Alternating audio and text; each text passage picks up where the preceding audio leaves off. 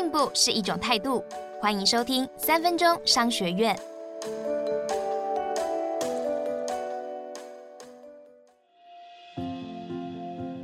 今天要和你谈的是，开动脑会议前要先找到对的脑袋。你的公司常开动脑会议吗？效果好吗？今天我们就来看看花莲汉品酒店是怎么利用动脑会议成功转型，被国际旅游评价网站 Trip Advisor 评选为亚洲最佳亲子饭店。这家酒店的前身是中信饭店，原本以商务客和团客为主，二零一零年朝度假型饭店转型。后来又遇到竞争饱和，于是二度转型，以亲子度假酒店的定位重新出发。他的员工原本习惯服务大人，后来必须陪伴小朋友，如何改造惯性的服务模式是最大挑战。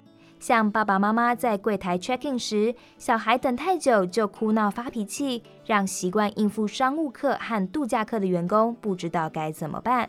为了解决这个问题，这家酒店成立一个叫做“创新圈”的团队，每个月展开动脑会议。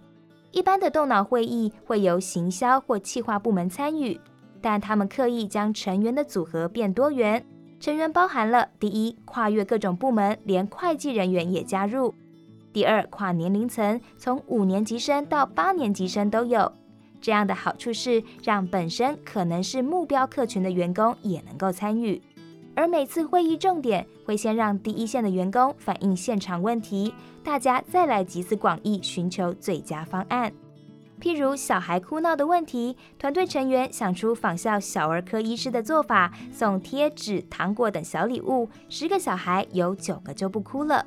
又譬如动画电影《冰雪奇缘》风靡一时，很多亲子旅馆都提供 Elsa 的服装租借。不过，这间公司不止出借礼服，当小客人穿上公主服时，服务人员马上拍照上传员工赖群组，并标注小女孩的姓名。这样，当小女孩出现在饭店的各个角落时，员工就能立刻叫出她的名字，对她说“公主好”，让小女孩开心极了，爸妈自然也开心。由这个创新圈在动脑会议上发想的巧思，让公司的住宿散客一年内成长了百分之五十二，而第一线服务人员也从过去习惯用脑子记住 SOP，到用同理心来服务客人，靠着服务软实力，经国际旅游评价网站 Trip Advisor 评选，打败了香港迪士尼乐园饭店，拿下二零一七亚洲最佳亲子饭店的殊荣。今天我们学到了，与其找同一批人开动脑会议，不如换换脑袋，把跨部门员工或目标客群员工拉进来参与。这样的好处是：第一，想出更贴近客户需求的创意；第二，更能有凝聚共识，提高每个部门配合转型政策的意愿。不妨试试看吧。学起来了没？恭喜你，又比昨天进步了一点点。三分钟商学院，我们下次见。想听更多商业知识，欢迎下载商周 Plus App，商周官网也可以收听，或者是点资讯栏的连结。